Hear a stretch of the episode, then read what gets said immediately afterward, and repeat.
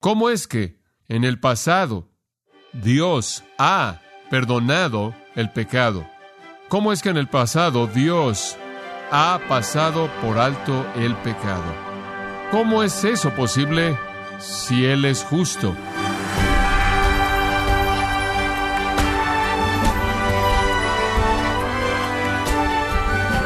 Qué gusto que nos acompañen, gracias a vosotros, con el pastor John MacArthur. Todos estamos de acuerdo en que un juez justo no es aquel que deja libre al delincuente, sino que por lo contrario es justo al establecer la condena que merecen a los que hacen el mal y protege a los que son inocentes. Pero ¿cómo puede ser Dios justo al perdonar el pecado de aquellos que por fe confiesan a Jesús como Salvador? A continuación, el pastor John MacArthur, en la voz del pastor Luis Contreras, nos enseñará acerca de la doctrina de la justificación por fe y cómo Dios es justo, aun perdonando el pecado, en la serie El Nuevo Testamento de principio a fin, aquí en gracia a vosotros. Romanos capítulo 3 y versículo 25, y vamos a leer hasta el versículo 31. Esto está hablando de Cristo Jesús y su redención, como se indica en el versículo 24. Cristo Jesús, a quien Dios puso como propiciación por medio de la fe en su sangre, para manifestar su justicia, a causa de haber pasado por alto en su paciencia los pecados pasados, con la mira de manifestar en este tiempo su justicia, a fin de que Él sea el justo y el que justifica al que es de la fe de Jesús. ¿Dónde pues está la jactancia? Queda excluida. ¿Por cuál ley? ¿Por la de las obras? No, sino por la ley de la fe. Concluimos pues que el hombre es justificado por fe sin las obras de la ley. ¿Es Dios solamente Dios de los judíos? ¿No es también Dios de los gentiles? Ciertamente también de los gentiles, porque Dios es uno y Él justificará por la fe a los de la circuncisión y por medio de la fe a los de la incircuncisión. Luego por la fe invalidamos la ley en ninguna manera, sino que confirmamos la ley. Ahora en la mente del apóstol Pablo hay un asunto muy importante que él enfrenta al desarrollar la doctrina de la cruz, la doctrina de la salvación y la obra de Cristo. Él tiene que explicar algo, él tiene que explicar algo que es muy importante, es inmenso en su importancia y lo ha sido a lo largo de toda la historia de redención. Y es esto, ¿cómo es que en el pasado Dios ha perdonado el pecado? ¿Cómo es que en el pasado Dios ha pasado por alto el pecado? ¿Cómo es eso posible si Él es justo?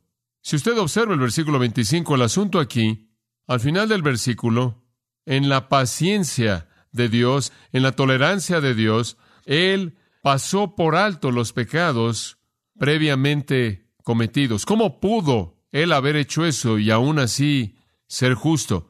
Francamente, si usted, dijéramos, hubiera estado viviendo entre los israelitas en Egipto y usted rociaba sangre en el marco de la puerta, y el ángel de muerte pasaba por alto su puerta y usted era librado de la muerte, usted experimentaba la liberación de Dios, la salvación de Dios, Dios pasando por alto, y sin embargo esta pregunta en su mente sería ¿cómo puede un Dios recto y justo pasar por alto esta casa, la cual es tan pecaminosa como la casa de al lado, cualquier otra casa, y todavía ser justo?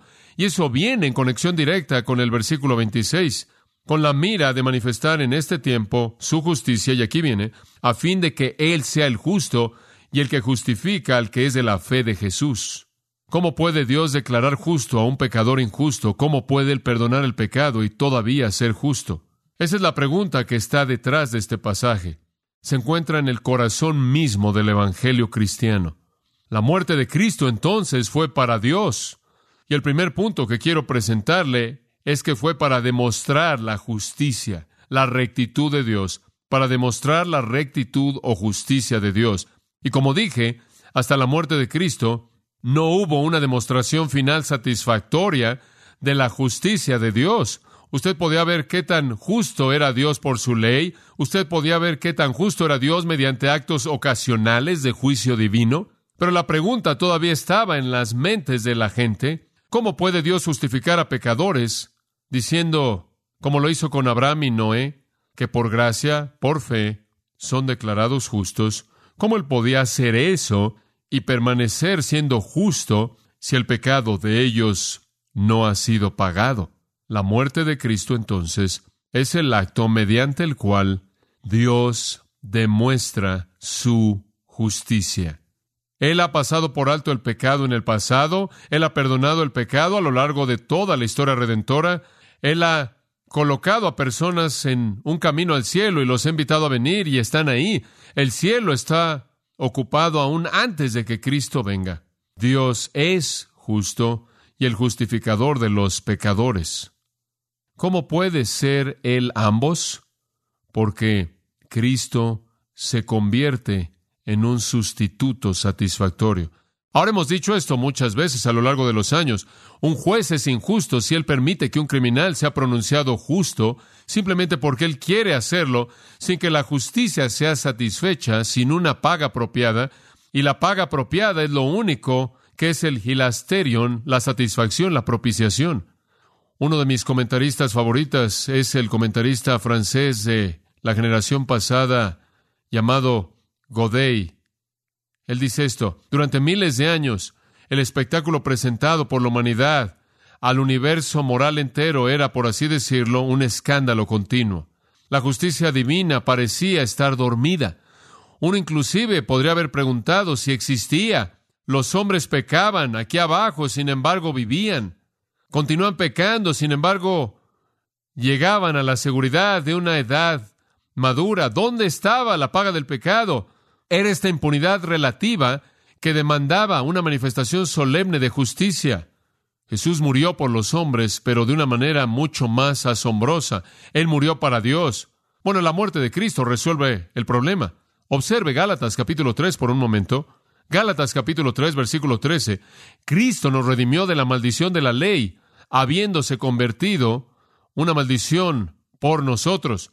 Él se convirtió en una maldición por nosotros, esto es, Él llevó la maldición en nuestro lugar.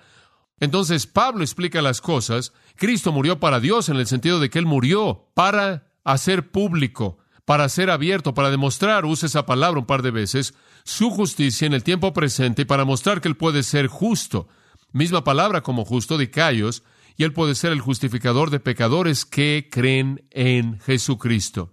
Y esto nos lleva claro a ese versículo que citamos con tanta frecuencia, 2 Corintios 5:21. Cristo, al que no conoció pecado, por nosotros le hizo pecado para que fuésemos hechos justicia de Dios en él.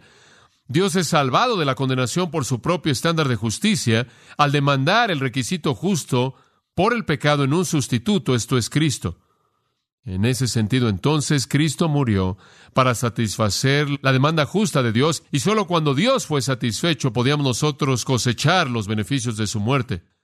Nunca hubo ningún beneficio espiritual de la muerte de ningún animal. De hecho, yo creo que fue el hecho de que era algo continuo eso, la frustración de eso, que causó que la gente tuviera un deseo tan fuerte para que hubiera un sacrificio final que vino solo en Cristo.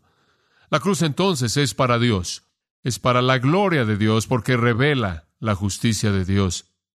En segundo lugar, la justicia también exalta la gracia de Dios.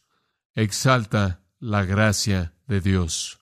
Si la salvación es un regalo gratuito por parte de Dios por gracia, si es dado a aquel que tiene fe y si es dado por parte de Dios, quien ha quedado satisfecho por el sacrificio de Cristo, el versículo 27 entonces pregunta, ¿Dónde pues está la jactancia? Queda excluida. ¿Por cuál ley? ¿O por qué medio? ¿Por qué método? ¿Por la de las obras? No, sino por un método medio de la ley, de la fe. Concluimos, pues, que el hombre es justificado, declarado justo, por fe sin las obras de la ley. Pablo simplemente está añadiendo el hecho de que la cruz es una obra de Cristo para Dios que le trae a Dios gloria al demostrar la justicia de Dios y también presenta de manera clara que la salvación es puramente por gracia, es una obra que Dios ha llevado a cabo en Cristo, que no podemos ganarnos, sino únicamente recibir. No hay lugar, por lo tanto, para la felicitación personal. Solo Dios puede hacer una provisión así. Solo Dios puede determinar los términos. Él es el ofendido. Él ha sido el objeto de pecado. Él es el justo y el santo que ha sido atacado por nuestros pecados. Solo Él puede determinar la satisfacción que Él demanda. Y se remonta al Antiguo Testamento que lo único que va a satisfacer a Dios es sangre y la sangre de un sacrificio perfecto. Esto es Cristo. Es un regalo de su gracia. Es dado a aquellos que no hacen nada más que recibirlo por la fe. Y entonces Pablo Pregunta en el versículo 27, ¿dónde pues está la jactancia? No está en ningún lugar, está excluida, no hay nada por lo que nosotros podamos jactarnos, porque por gracia sois salvos por medio de la fe, Efesios 2, 8 y 9, y esto no de vosotros, es don o regalo de Dios, no por obras, para que nadie se gloríe. No hay nada de qué gloriarse porque opera en un principio. ¿Qué tipo de principio? ¿Qué tipo de medio? ¿En base a qué método opera la salvación? ¿Obras? No sino un principio, un método, un medio de fe.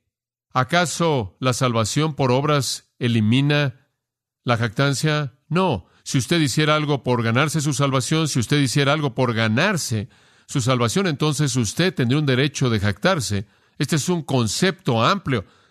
Debido a que la salvación está diseñada para glorificar a Dios, debido a que la salvación está diseñada para traer honra a Dios, alabanza a Dios, adoración a Dios, Dios, por lo tanto, la ha diseñado de tal manera como para excluir la jactancia. En 1 Corintios capítulo 1 leemos acerca de la predicación de la locura de la cruz para los judíos es tropezadero, versículo 23, y para los gentiles, locura. En esa base, ni los judíos ni los gentiles creerían. Los gentiles veían la historia entera de la cruz como locura. Los judíos veían la historia de la cruz como algo escandaloso, blasfemo. Entonces, realmente, está más allá de su capacidad de aceptar.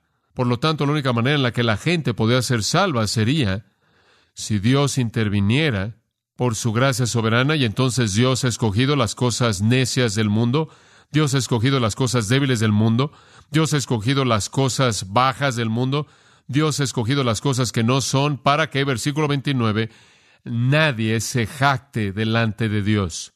Mas por Él estáis vosotros en Cristo Jesús, quien nos ha sido hecho por Dios sabiduría de Dios y justificación y santificación y redención. Todo viene de Dios, sabiduría de Dios, justicia de Dios, santificación de Dios, redención de Dios, para que nadie se jacte ante Dios, para que, como está escrito, versículo 31, el que se gloría, gloríes en el Señor. De nuevo, esta es simplemente otra reflexión de la soberanía de Dios y la razón por la que Dios lo ha diseñado de esta manera es para que Él reciba toda la gloria. Fue David Brainerd, ese gran misionero a los indios estadounidenses, quien murió sin llegar a los treinta, quien dijo, no me voy al cielo para ser promovido, sino para darle gloria a Dios. No importa dónde esté en el cielo, tenga un asiento alto o bajo, sino voy a vivir para agradar y glorificar a Dios. Mi cielo es agradar a Dios, mi cielo es glorificarlo a Él y estar totalmente enfocado, entregado a su gloria. El propósito eterno entonces de la salvación es hacernos capaces de glorificar a Dios para siempre.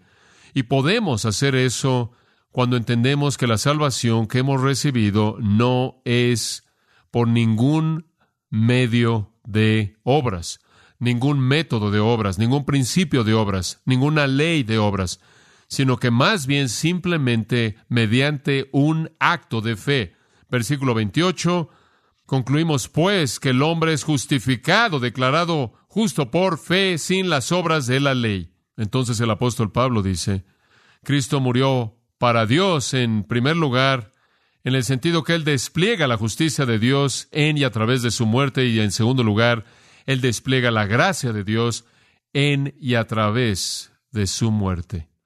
Pablo nos está mostrando que Dios está siendo desplegado, manifestado en la muerte de Cristo y Dios queda satisfecho con ese sacrificio. Mi esperanza está edificada, dice la canción, en nada menos que la sangre y justicia de Jesús. No me atrevo a confiar en la base más dulce, lo mejor de los humanos, sino apoyarme de manera total en el nombre de Jesús. ¿Qué es la fe salvadora? ¿Cómo sabe que usted tiene la fe real? Bueno, permítame darle algunas cosas que ni la prueban ni la reprueban. Número uno, la moralidad visible. La moralidad visible no necesariamente prueba que uno tiene fe salvadora. Muchos de los fariseos tenían moralidad visible. Por fuera se veían muy morales. Jesús inclusive dijo ustedes están pintados de blanco, se ven blancos por fuera. En segundo lugar, el conocimiento intelectual. Eso no prueba tampoco la fe verdadera. Los demonios tienen una teología absolutamente precisa. Ellos lo entienden.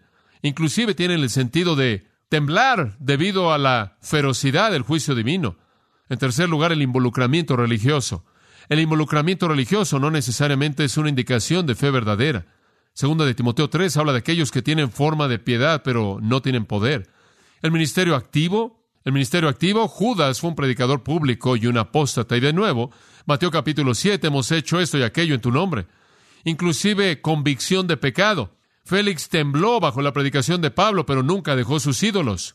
Otra medida falsa es certeza, certeza. Muchas personas sienten que son salvos. Se pueden sentir de esa manera porque han sido bautizados. Se pueden sentir de esa manera porque tienen sentimientos de empatía hacia Jesús. Se pueden sentir de esa manera porque creen que, entre comillas, son espirituales. Y el mundo entero de legalistas deben creer que son salvos. De lo contrario, no se meterían en todas las rutinas de su legalismo. Otra evidencia falsa sería el tiempo de decisión, porque usted puede identificar un momento en el que, entre comillas, usted tomó una decisión, repitió una oración y eso no hace que la decisión sea válida. Ahora estas cosas marcan la fe salvadora. Creo que hay un momento, un momento de crisis, de salvación genuina. Creo que si usted es un verdadero cristiano, usted tiene certeza de ello. Creo que usted ha enfrentado una convicción de pecado. Todas estas cosas son parte de la experiencia de un verdadero creyente pero en sí mismas no son evidencia suficiente. Estas cosas van a marcar a la fe salvadora, pero no pueden permanecer solas. Si usted quiere hacer un pequeño inventario para saber si la fe que usted profesa es genuina, es fe que salve, por lo tanto disfruta del don de la gracia, aquí hay algunas pruebas verdaderas. Una, amor por Dios. Un amor a Dios. Romanos 8:7 dice que la mente carnal está en enemistad contra Dios. La mente regenerada es liberada de la hostilidad hacia Dios y busca amar al Señor con todo el corazón, alma, mente y fuerzas. Una segunda evidencia de fe salvadora es arrepentimiento, un quebrantamiento constante por la pecaminosidad de uno. Un amor apropiado hacia Dios involucra un odio hacia el pecado que es consecuente. Entonces, ¿cómo sabe cuando usted es un verdadero creyente? Porque todos sus afectos y deseos y anhelos van hacia Dios y se alejan del pecado. Claro, el pecado está presente, el pecado está ahí, es poderoso en nosotros, pero lo odiamos, lo resistimos, lo resentimos. Este es el otro lado de la verdad de amar a Dios. Esto es lo que hace a David clamar en el Salmo 51, contra ti, contra ti solo he pecado. Y la agonía de su arrepentimiento es que él ha ofendido al que él ama. El verdadero arrepentimiento involucra una confesión constante y un volverse del pecado. Es un estado constante de quebrantamiento pero que un verdadero creyente tiene aspiraciones santas y anhelos santos y vive en Romanos 7 y él se deleita en la ley de Dios y él anhela hacer las cosas que honran a Dios y él encuentra un principio que opera en su humanidad, en su carne, que lo jala hacia abajo y lo debilita y él odia el pecado que está en él y lo ve como algo miserable y él dice, oh miserable de mí, ¿quién me librará de este cadáver que está pegado a mí? Decimos que si una fe verdadera existe, será motivada por un amor a Dios y una tristeza constante sobre el pecado. Los verdaderos penitentes son los creyentes verdaderos. ¿Posee una convicción firme de la maldad del pecado? ¿Me parece que el pecado es algo malo, amargo? ¿Acaso la convicción de la maldad se incrementa en mi vida de manera coherente? ¿Tengo un amor que va incrementándose hacia el amor y un mayor odio hacia el pecado? ¿Lo odio meramente por sus efectos o usted lo odia porque ofende al Dios que usted ama? ¿Qué lo entristece más, sus pecados o la aflicción que enfrenta en su vida? ¿Qué lo molesta más, sus pecados o que las cosas no salen como usted quiere que salgan en su vida? ¿Qué sacrificios está dispuesto a hacer usted para ser librado de sus pecados? ¿Acaso sus pecados parecen ser muchos y graves? ¿Descubre usted el pecado en mil formas? ¿Llora usted por los pecados de su corazón? ¿Lucha usted contra la ignorancia que está en usted, las tendencias de justificarse a sí mismo en su carne? El rechazo del hecho de que el pecado es tan engañoso que si usted no ve con profundidad y honestidad en su corazón, usted va a pensar que usted es mejor de lo que es. Llora por sus pensamientos vanos y sus afectos carnales. Le entristece en su corazón que ha pecado contra Dios. Porque cuando Dios toca un corazón, Él quebranta ese corazón, Él derrama en él el espíritu de gracia. No hay unos cuantos suspiros pasajeros contra el pecado. Hay un dolor que rasga el corazón por la tristeza contra el pecado que nunca se va y solo crece y se hace más y más fuerte. Entonces, ¿cómo sabe que su fe es real? Su amor a Dios, su odio hacia el pecado y en tercer lugar, humildad genuina. Humildad genuina. En donde hay fe salvadora verdadera, hay una actitud de bienaventuranza. Junto con el quebrantamiento y el lloro por su pecado, hay mansedumbre. Mansedumbre. Jesús dijo, si alguno quiere venir en pos de mí, niéguese a sí mismo, tome su cruz y sígame. El Señor recibe al que tiene el espíritu quebrantado y contrito. Él rechaza al orgulloso, Santiago dice, y le da gracia a los humildes. Todos necesitamos ser como el hijo pródigo en Lucas 15, versículo 21, quien regresó y dijo, no soy digno de ser llamado tu hijo. Hay una humildad real, hay un quebrantamiento real. Está el tipo de humildad que menosprecia el inclusive ofender al Señor, el llegar a menospreciar su nombre. En cuarto lugar, el tipo de fe que salva, el tipo de fe que es la fe que Dios da, está entregada, enfocada a la gloria de Dios, busca la gloria de Dios en todo. La fe salvadora verdadera se refleja a sí misma en una vida que está enfocada en traer honra a Dios en toda manera posible, en vivir para su gloria. Otra evidencia, una evidencia verdadera, es progreso espiritual, crecimiento espiritual, madurez espiritual, si a usted no le preocupa ser más como Cristo, realmente hay duda si su fe es una fe salvadora. Y quizás finalmente, simplemente resumiéndolo, obediencia, obediencia. Si permanecéis en mi palabra, seréis verdaderamente mis discípulos. Y la implicación es que si usted continúa oyendo y obedeciendo mi palabra, estas son las marcas del cristiano real, y el cristiano real es el que tiene fe en Jesús. No es algo que usted se puede ganar, es solo un regalo que puede recibir por gracia a través de la fe. Entonces, de regreso a Romanos 3, esta fue tan solo una pequeña desviación, pero una importante. Cristo murió por Dios para desplegar la justicia de Dios. Cristo murió por Dios para desplegar su gracia. Es un regalo que debe ser recibido solo por fe y nunca puede ser ganado. Cristo murió por Dios para desplegar la coherencia de Dios. Versículos 29 y 30. ¿Es Dios solamente Dios de los judíos? ¿No es también Dios de los gentiles? Ciertamente también es de los gentiles, porque Dios es uno y el que justifica por la fe a los de la circuncisión y por medio de la fe a los de la incircuncisión. Literalmente Dios es uno y por lo tanto va a justificar a los circuncisos por la fe y a los incircuncisos por la fe. No hay dos estándares, no hay dos caminos de salvación. Si Dios es un Dios misericordioso y salvador, si Dios es un Dios de gracia y no hay obras, entonces usted no tiene que convertirse en un judío y guardar la ley para ser salvo. Ese es el punto.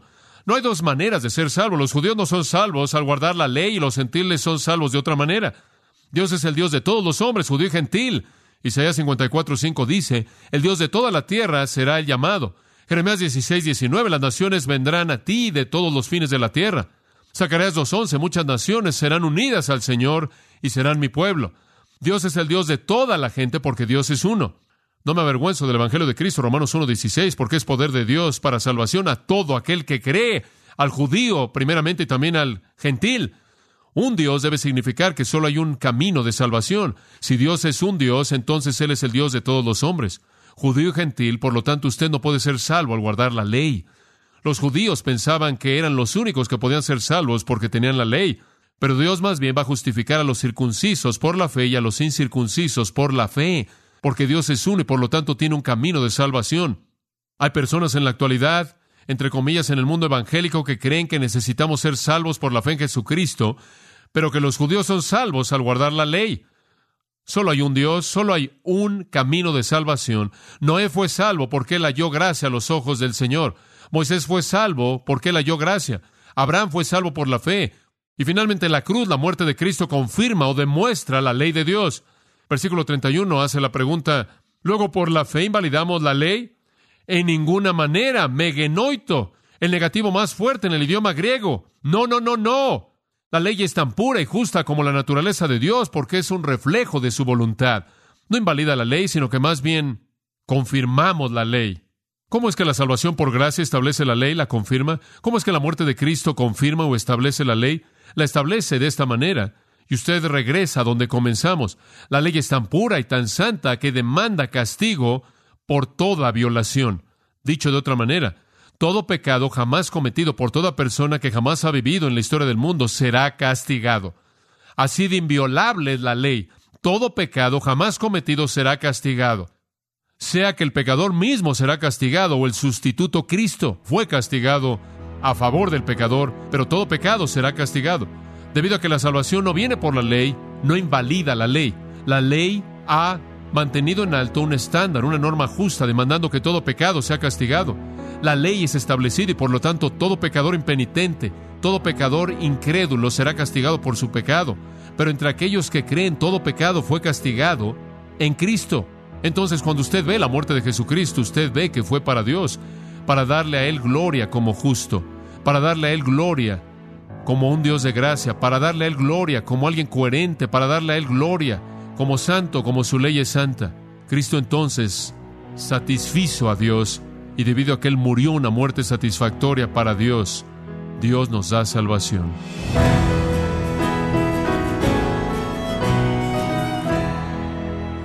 Y de esta forma John MacArthur concluyó este sermón, parte de la serie de 27 sermones, en un mensaje por cada libro del Nuevo Testamento, el cual hemos titulado El Nuevo Testamento de principio a fin, aquí en gracia a vosotros.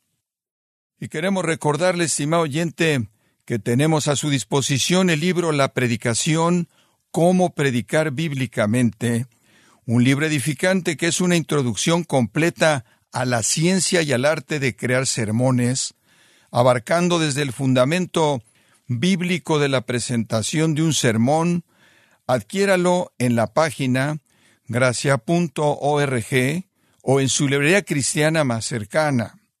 Y quiero recordarle también que puede descargar todos los sermones de esta serie, el Nuevo Testamento de principio a fin, así como todos aquellos que he escuchado en días, semanas o meses anteriores, animándole a leer artículos relevantes en nuestra sección de blogs, ambos en gracia.org.